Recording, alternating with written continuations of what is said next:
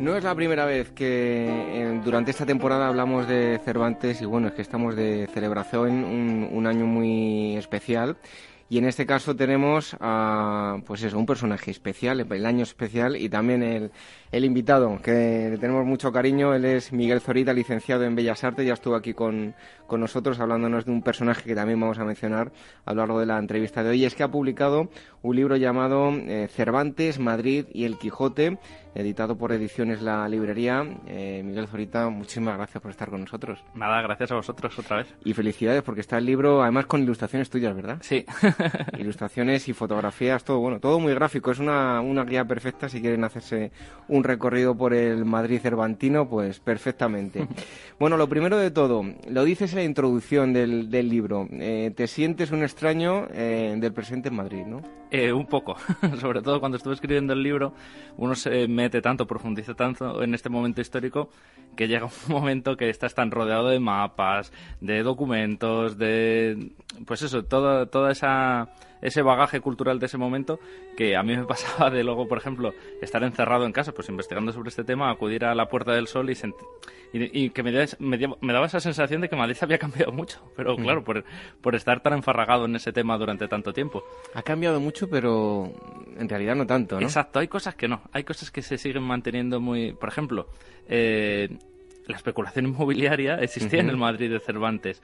Eh, la inmigración también existía en, Madrid, en el Madrid de Cervantes. Madrid en ese momento es cuando se convierte en corte y entonces ese aluvión de personas, de, ya no solo de toda España, que ya existía casi desde tiempos medievales en Madrid, sino que empiezan a llegar eh, personas de otros países del mundo. Por ejemplo, eh, la calle de los milaneses, eso se ve muy bien en el callejero de Madrid. Se llama así por, por eso, por, por, las, por los relojeros de Italia que, que acudieron a, a, Madrid en esa corte de Felipe II y que se localizaron precisamente en esa calle, muy cerquita de la calle Mayor.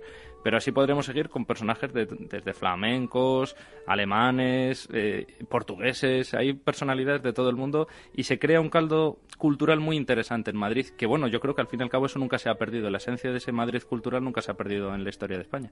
Bueno, y otra de las cosas que comentas en, la introducción es que Cervantes le debe mucho a Madrid, pero Madrid también le debe mucho a Cervantes. Claro, claro, claro, claro, por supuesto.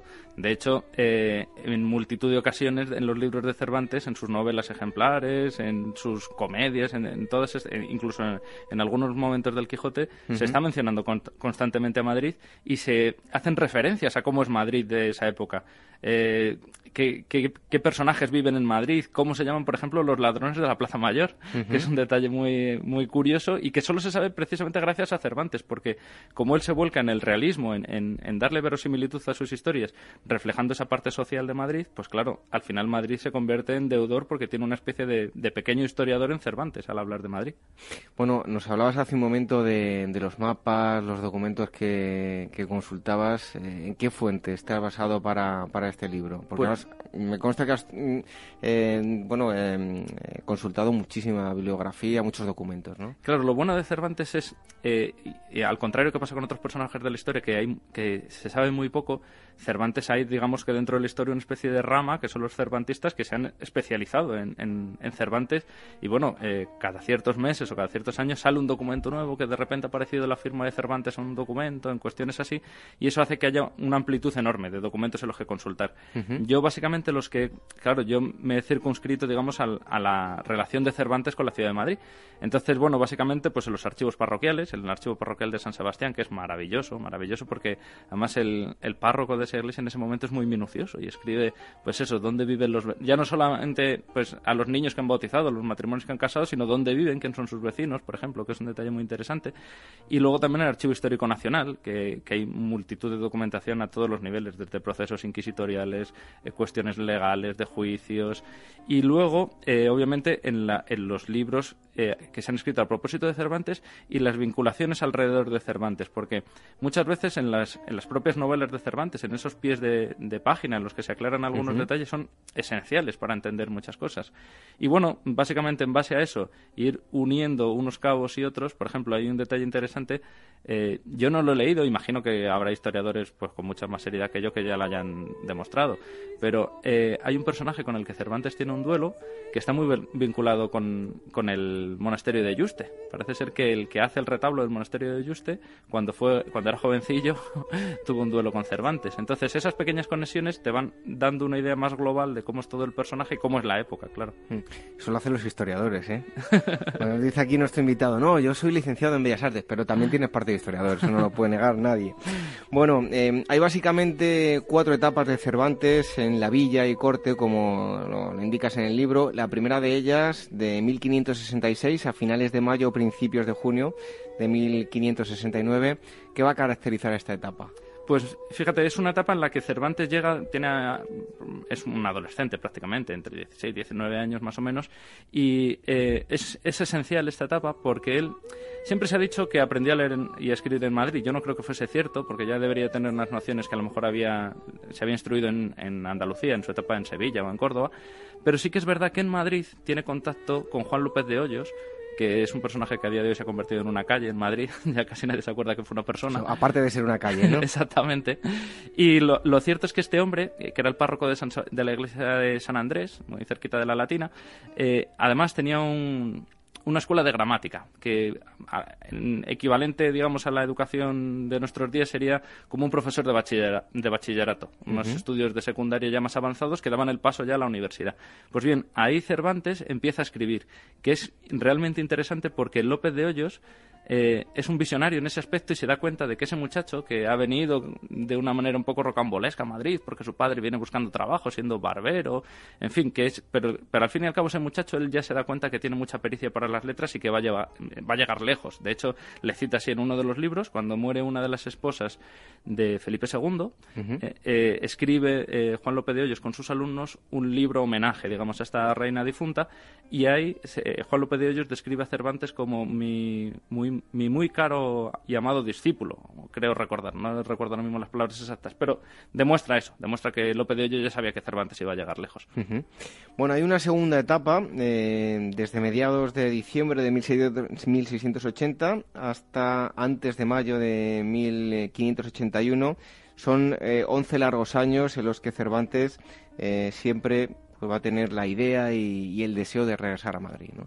Claro, eh, de hecho es que hay un vacío ahí, digamos, de años, desde que, pues eso, desde que cumple los 19 años prácticamente hasta que vuelve ya prácticamente con 31, en los cuales eh, e, ese periodo de años Cervantes está fuera de Madrid por un incidente que ocurre en la propia capital, interesantísimo, que se descubrió en el siglo XIX. Anteriormente no se sabía por qué Cervantes había abandonado Madrid. De hecho es interesante que cuando uno lee las biografías, pues eso, del siglo XVIII, XIX, que ya existen de Cervantes, pues las explicaciones son de lo más disparatadas. Los historiadores no quieren reconocer que no tienen ni idea de qué pasó y bueno, especulan y dicen, por ejemplo, que se enamoró de los tercios, del mundo de las armas, pero eh, décadas después se encontró un documento en Archivos y Mancas en el cual se demostraba que Cervantes se había batido a duelo. Eso estaba prohibido por la ley y existe, de hecho, una condena a este muchacho, a este Miguel de Cervantes, en el cual se, le, se le condena, por decirlo de algún modo, a que se le corte la mano derecha en público. Y 10 años de destierro, en fin, era un delito, un delito gravemente penado. Y esto hizo que Cervantes abandonase la ciudad de Madrid, precisamente para conservar la, mano y posiblemente sobrevivir a todo ese tipo de, de penas. ¿Qué sucede? Que cuando aparece ese documento en archivos y mancas, claro, la imagen tan idealizada que tenemos de Cervantes y más que se tenía en aquel entonces, hace que muchos historiadores renieguen de ese documento y digan que no, que en realidad se trataba de otro Miguel de Cervantes. En fin y al cabo, parece ser que era todo bastante cierto, bastante veraz en ese sentido y, y bueno, pues por eso existe ese vacío legal. Que luego cuando Cervantes ya vuelve a Madrid, paradojas del destino, por huir a Italia, luego participa en la batalla de Lepanto, como todo el mundo sabe, y es apresado en Argel. le, apresan los piratas berberiscos. Esto hace que al final Cervantes, a raíz de la batalla de Lepanto, vuelva con una lesión no en el brazo derecho, sino en el izquierdo, que le paraliza el brazo, y con no 10, sino 11 años de destierro por haber estado preso en Argel. Es decir, que estaba como una especie de justicia divina ahí detrás suya. Fíjate que yo, eh, y yo el primero, ¿eh? Mm, conocemos a todos Miguel de Cervantes, todos hemos leído, por lo menos en el colegio tienes que leer claro. El Quijote, yo disfruté. Hubo partes que son más densas, pero otras que, que te ríes mucho, ¿no? Sí, sí. Y, y, yo este año, pues que hemos tocado más eh, a, Cervantes, es un gran desconocido realmente. Sí, sí, sí, su biografía. Se hizo una serie hace años, estaba muy bien, pero eh, en líneas generales es un personaje muy desconocido a nivel de público general. Sí, conocemos sus obras, pero no su vida. Claro, claro, claro. Y, y, le deben mucho. Hay muchas cosas, eh, muchos personajes del Quijote. Hay un cautivo en el Quijote que es un reflejo, es una autobiografía de Cervantes. Hay, es un guiño que él hace se hace a sí mismo. Pero el resto de los personajes también tienen, beben mucho de su propia experiencia vital. Entonces, de hecho, por ejemplo, eh, eh, el Caballero de los Espejos que se menciona en el Quijote, que es un personaje que se inventa el bachiller Sansón Carrasco para derrotar a Don Quijote, parece ser que estaba inspirado en un, un, Diego, un tal Diego de Zapata que participó en unos torneos en Madrid en tiempos de Cervantes. Es decir, que Cervantes bebía de la realidad de su época. Y igual que sabemos muchas cosas de pues, lo que estamos hablando ahora, de cómo era el Madrid de esa época, podemos saber muchas cosas de cómo era Cervantes a través de sus propias obras. Bueno, lo habíamos dejado en esa segunda etapa, esos 11 años en los que siempre mm, quiso regresar a, a Madrid. La tercera etapa va del 17 de febrero de 1582 a otoño de 1584 regreso a Madrid, ¿no? Claro, efectivamente, cuando él ya, eh, digamos que es liberado por, por, la orden de los trinitarios y puede regresar a Madrid, eh, regresa con ese ánimo con el que él se había quedado. Claro, él eh, recordemos que había estado tanto tiempo en Madrid que había perdido el contacto de, cómo era, por ejemplo, el teatro. Él tenía una visión ya anticuada. El teatro que, que, Cervantes conoce cuando vuelve a la ciudad de Madrid es completamente novedoso, tiene mucha más importancia la tramoya, los decorados, que es en el que triunfa Lope de Vega. Y él, que pretendía haber triunfado en el teatro, pues nada, se queda a las puertas precisamente por eso, porque eh, se ha quedado desfasado. Pero sin embargo sí que es interesante que encuentra un filo muy interesante gracias a sus amigos de clase. Él, los últimos amigos que tenía eran los amigos de lo que hoy diríamos el instituto. Cuando vuelven muchos de estos amigos se han hecho secretarios de grandes nobles, de, de personalidades así, y están muy volcados con el mundo de la novela. Entonces Cervantes eh, escribe la Galatea, por ejemplo, y, y empieza a ver que eso puede tener un filón bastante interesante. Luego se da cuenta de que el mundo de las letras no le va a ser muy fructífero a nivel económico y decide decantarse por el mundo no militar, pero sí vinculado con la administración pública o con la recaudación de impuestos, con todo este tipo de cuestiones, y deja, digamos, un poco al margen la, la, literatura. Parece ser que coqueteó algo con el teatro, que sí que hizo algunos entremeses, por ejemplo, que eran como obras, piezas menores, pero que eran tenían mucho éxito también dentro del, del teatro aquel entonces, que, que, era un auténtico furor dentro de la sociedad madrileña. Bueno, y luego una cuarta etapa mm, que va desde el, de, antes del 18 de febrero de 1698 hasta el 22 de, abril, eh, y en este caso va a estar caracterizada esta etapa por una la, producción literaria. ¿no? Claro, claro. Fíjate que en ese momento Cervantes eh, se va moviendo mucho a, favor de cómo va la corte. Claro, en esa época hay un, lo que hablábamos antes, de esa especie de especulación inmobiliaria que hizo que el duque de Lerma cambiase la capitalidad de España de Madrid a Valladolid. Luego le, lo volví a hacer lo mismo para traerla a España y volver a ganar dinero. La verdad que era, si nos imaginamos a todos los corruptos que vemos en nuestra sociedad y los fusionásemos en una sola persona, nos saldría el duque de Lerma. Pues sería una persona muy grande, ¿eh? bueno, pues es que el duque de Lerma fue en ese sentido un adelantado a su tiempo.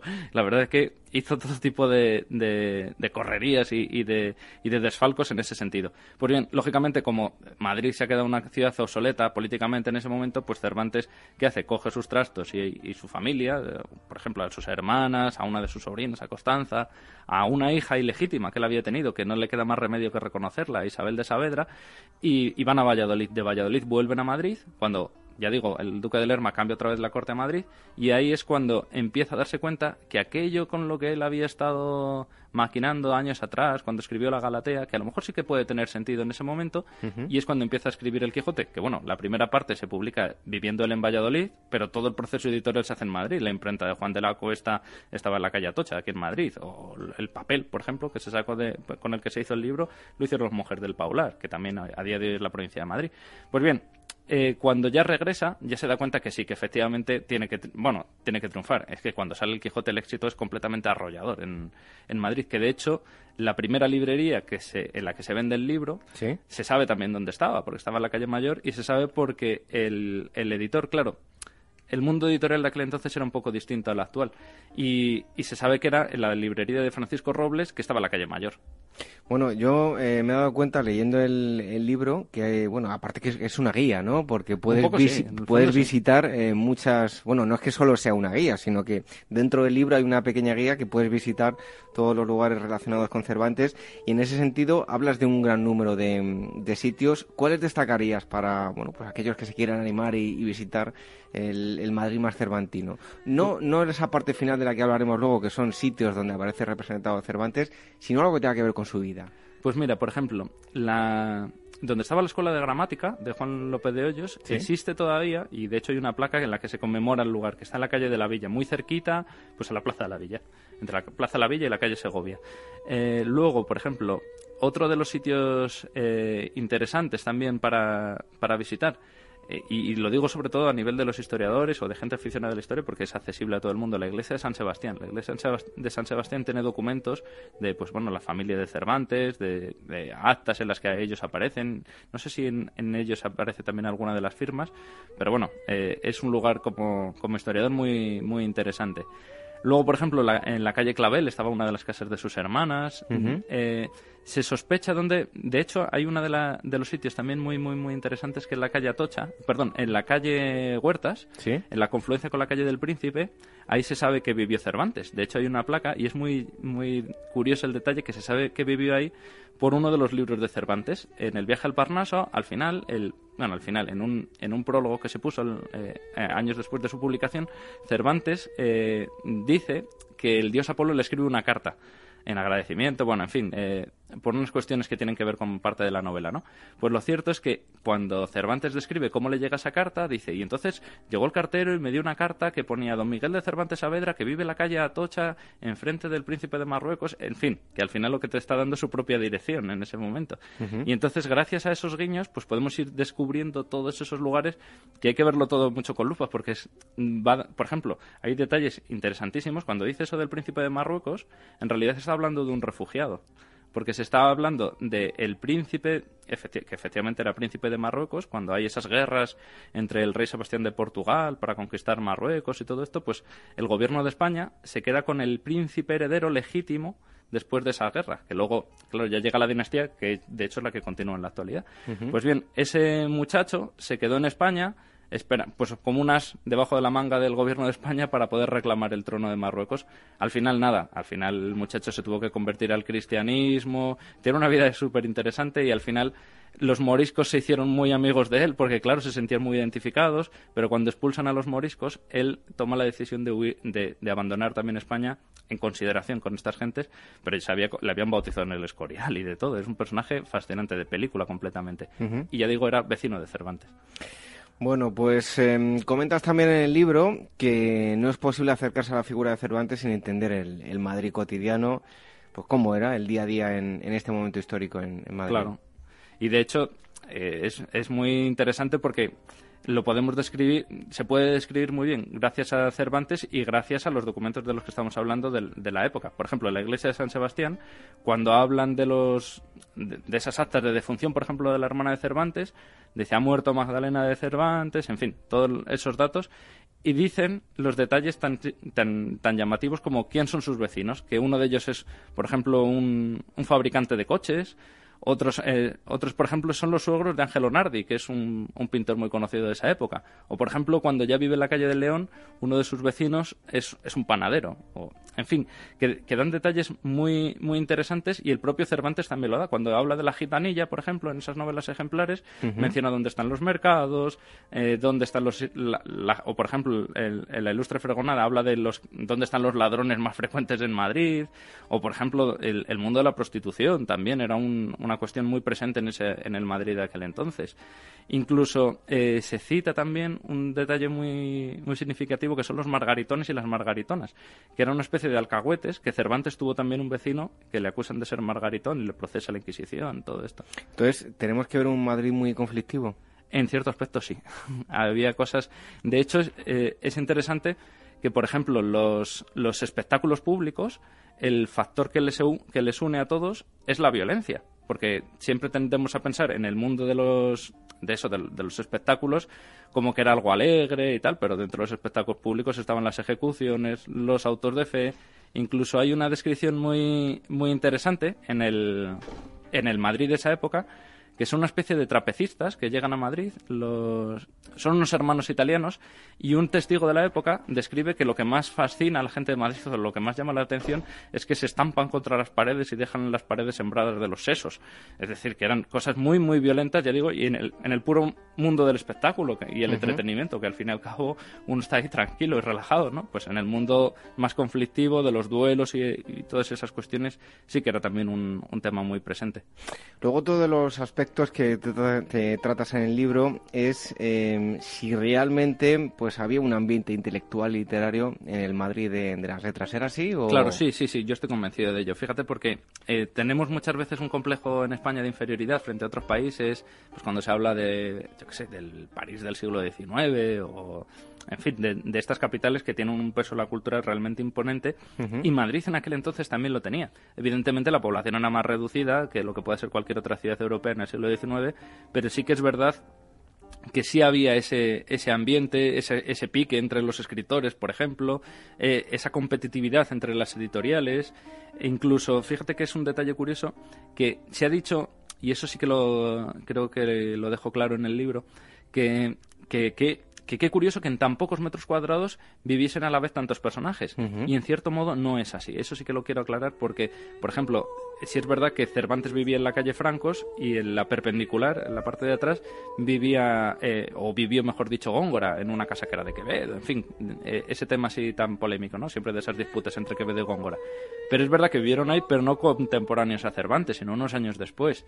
Pero, por ejemplo, Cervantes sí que fue vecino realmente, cronológicamente hablando, de Lope de Vega, que se compró la calle, la casa en la misma calle que Cervantes. Es decir, que ese caldo de cultivo a nivel intelectual sí que existía en la época.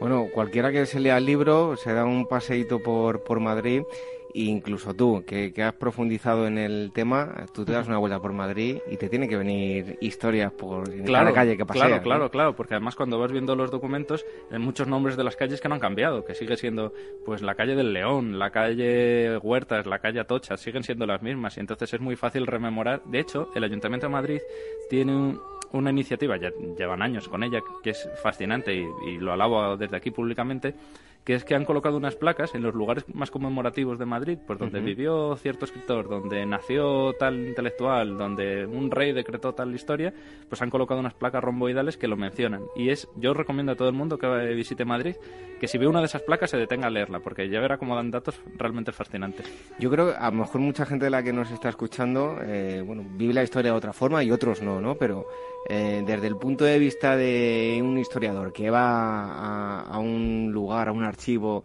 y lee esos documentos, ve la calle, pues que se llama igual que ahora, tiene que ser súper emocionante, ¿no? Encontrar ese tipo de, historias. Fíjate, si lo, lo, extrapolamos a algo que sea como más evidente para todo el público. Hay muchas personas que van, cuando visitan Jerusalén, por ejemplo, y, tienen pues un gran bagaje religioso, un gran peso de la fe, se emocionan y casi pierden los papeles cuando visitan este, estas ciudades por toda esa carga emocional que tiene, ¿no? Pues eh, cuando uno se aficiona mucho a la historia pasa algo parecido. Cuando de repente los documentos, yo me acuerdo hace años estuve investigando otro personaje que eh, es, tiene que ver tangencialmente con Cervantes y estuve consultando el archivo parroquial de Esquivias en, en, la provincia de Toledo. Pues bien, ahí en ese, claro, Cervantes vivió un tiempo en esa localidad porque su mujer, Catalina Salazar, era de este pueblo. Pues cuando uno está pasando las páginas y de repente aparece como en el bautizo de un niño Miguel de Cervantes y Catalina Salazar como padrinos, dices, ¡ay, qué alegría! o encuentras mm, notas en papeles de otros historiadores, grandes cervantistas. Luis Astrana Marín, por ejemplo, en esos libros dejó algunas notas. Entonces, cuando vas pasando las páginas y de repente aparece una nota manuscrita por Luis Astrana Marín, claro, uno es imposible dejar de sentir cierto cosquilleo, ¿no? Cierta alegría de encontrarte ese tipo de cosas. Bueno, y, parte de esa emoción la van a encontrar en este libro, eh, Cervantes, Madrid y el Quijote. Eh, el autor es Miguel Zorita, que ha venido hoy con nosotros a presentarlo y está editado por Ediciones eh, La Librería. Em, bueno, otro aspecto, ¿contaba Cervantes con muchos enemigos en, Madrid? Pues fíjate, yo creo que al final, al principio no, porque bueno, tampoco estaba muy, muy, muy metido dentro del mundo literario, sobre todo cuando era joven y cuando incluso regresa a Madrid tampoco está tan metido. Pero a raíz del éxito del Quijote, sí, que se generan muchos enemigos. Posiblemente eh, es evidente que era por envidias, ¿no? Tampoco era un personaje especialmente conflictivo. Y, sí que es verdad que el, cuando publica esa segunda parte, bueno, y la primera también, hay muchos guiños a personajes que parecen ser personajes reales. Y Cervantes, con mucho humor, pues bromea sobre estos personajes. Incluso parece ser que en determinado momento Lope de Vega se siente identificado con esas bromas. Entonces, no se sabe por qué, porque Lope de Vega y Cervantes fueron amigos un tiempo y hay documentos que, lo, que sí lo acreditan.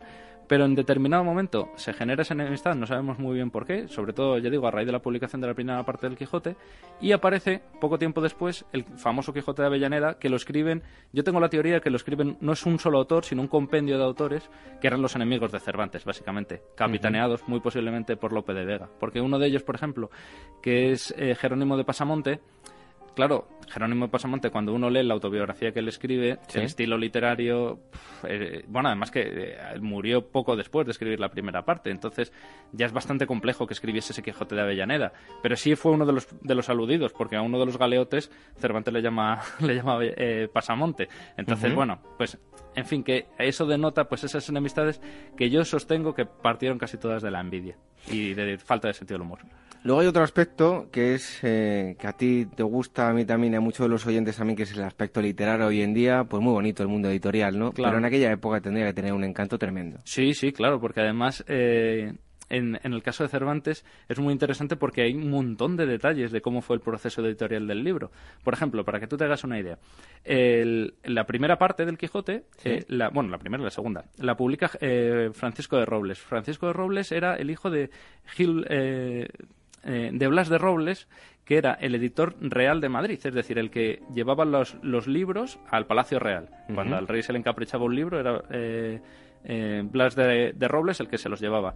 Esto hizo que fuese un editor muy potente a nivel económico. Tanto es así que su hijo tenía una casa de juego, tenía un casino, lo cual demuestra pues, que eran gente económicamente muy pudiente. Pues bien, Cervantes, como sabe que esta gente funciona muy bien a nivel económico, le plantea escribir el libro, bueno, la, edición, mejor dicho, del libro. Este se pone en contacto con Juan de la Cuesta, que es el que tiene la, la, la imprenta, mejor dicho, que no se encargan del formato ni nada, simplemente eso ya viene dictado por, por Francisco de Robles. Y Cervantes, fíjate las, las, curiosidades que tiene la vida, eh, el contrato que establecen entre Francisco de Robles y Cervantes es que a Cervantes se le da un pago por adelantado y deja de cobrar nada por el libro. Vaya por Dios. que si hubiese sido a porcentaje, que es lo que habitualmente se hace, bueno, Cervantes eh, hubiese sido multimillonario, claro. El que se convirtió en multimillonario, o por lo menos sí que ganó bastante dinero, fue el editor, lógicamente. Pero también es muy interesante que cuando se escribe el libro, se publica con muchas prisas. No se sabe muy bien por qué, pero bueno, esto también es algo como muy frecuente en las editoriales.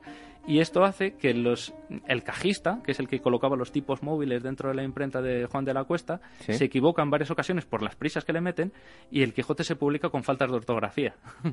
Entonces, esto, ah, claro, ha pasado la historia por culpa del cajista, no por culpa de Cervantes, que además que no existían como tal las, reglas ortográficas, pero por ejemplo aparece la mancha con minúscula y cosas así, ¿no? Entonces, esto ha hecho que, como muchos historiadores tienen tan idealizado a Cervantes, renieguen de que eso ha sido por, un, por un fallo.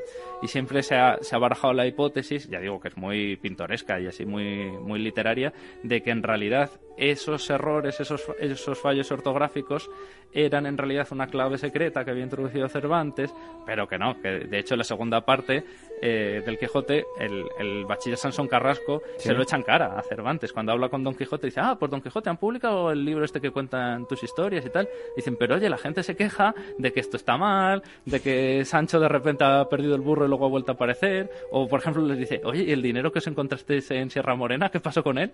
¿Qué hicisteis? Que nunca se vuelve a hablar de ese dinero. En fin, que Cervantes era consciente de esos errores que se habían cometido.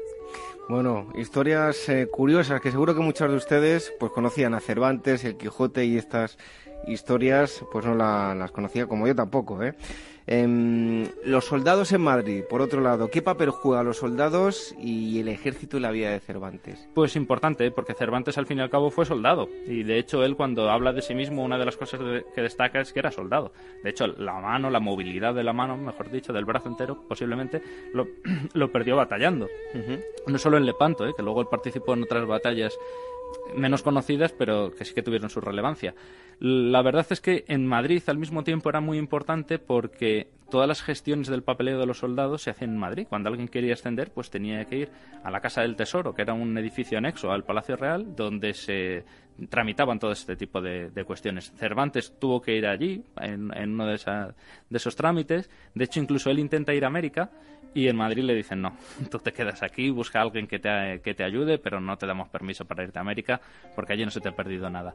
Y, y evidentemente la mayoría de los soldados eh, eh, Ercilla, por ejemplo, que es un gran literario, pero que también fue soldado en, en, lo que hoy es Chile, nació en Madrid. En definitiva, hay otros, eh, Heredia también, que fue el que el, fundador de Cartagena de Indias, sin ir más lejos.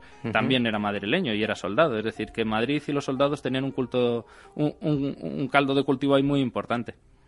Bueno, eh, ¿qué lugares eh, cita Cervantes en sus obras y qué bueno, el, papel que, van a jugar eh, algunos de esos lugares de, Cervantes en, Madrid eh, y que tú mm, bueno, hablas de ello en el libro. Eh, ¿Cuáles son esos, esos lugares? Pues mira, fíjate, es, es, interesante porque muchos están muy vinculados a su vida. Claro, hablaba de lo que conocía, lógicamente. Ah, menciona, por ejemplo, la fuente de los Leganitos, la fuente de Leganitos, que la fuente de Leganitos estaría en lo que hoy es Plaza España. Y es y seguramente que lo conocía porque en la calle Leganitos vivió su madre, murió su madre allí en los últimos años de la su madre vida. De Cervantes. La madre de Cervantes vivieron de alquiler en una de estas casas. Ahí vive un personaje que no voy a mencionar, pero de estos casposillos, luego te lo digo fuera de micrófono. Vale. sí, pues de hecho, mira, en esa misma calle nació don Juan José de Austria. Una calle ahí que no deja de dar personajes a lo largo de la historia. Pues bueno, eh, como eso menciona todas las fuentes que hay en el paseo del Prado, por ejemplo.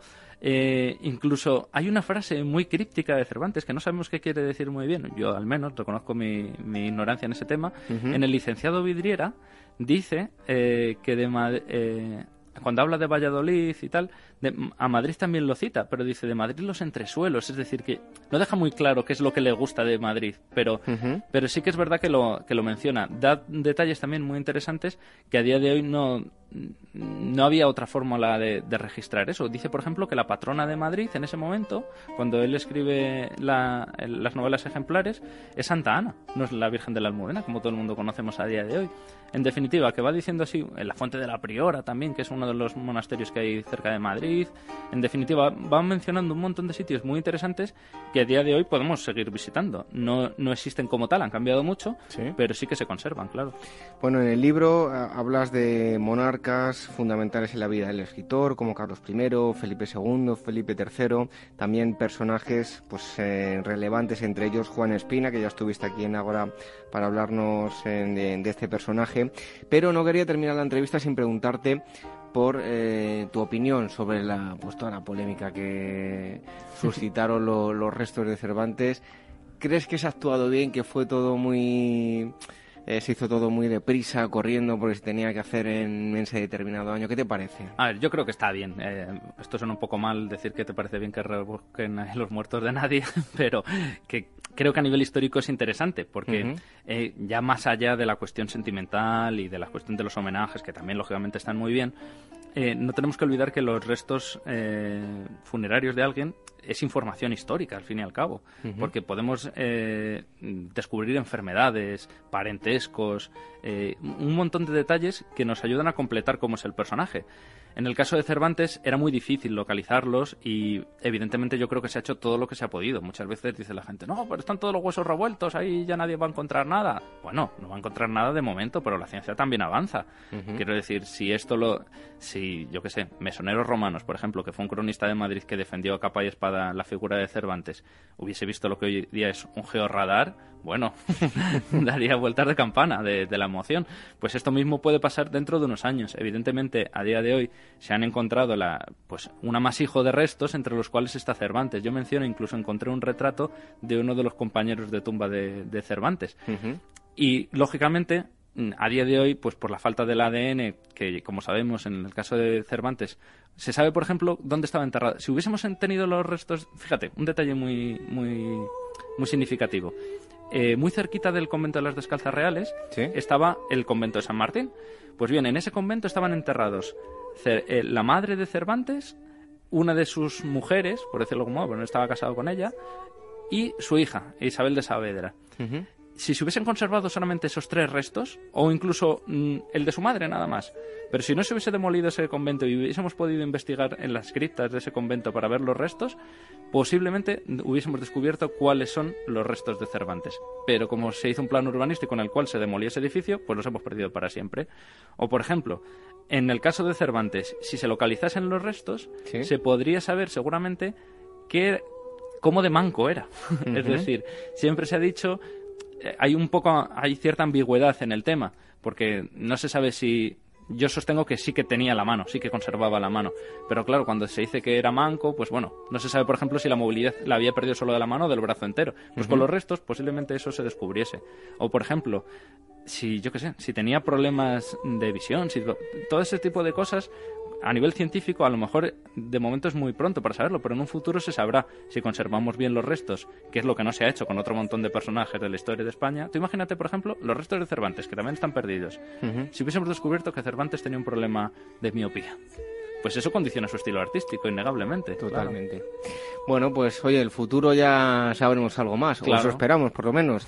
De momento, el presente es este libro que tengo yo en mis manos y que ustedes pueden visitar eh, muchas zonas de Madrid y obtener mucha más información acerca de este personaje conocido mundialmente Cervantes, Madrid y El Quijote. El autor es eh, Miguel Zorita, que ha estado con nosotros y está editado por Ediciones La Librería. Miguel, como siempre, un placer haberte tenido aquí con nosotros. el placer es mío. Muchas gracias. Un fuerte abrazo.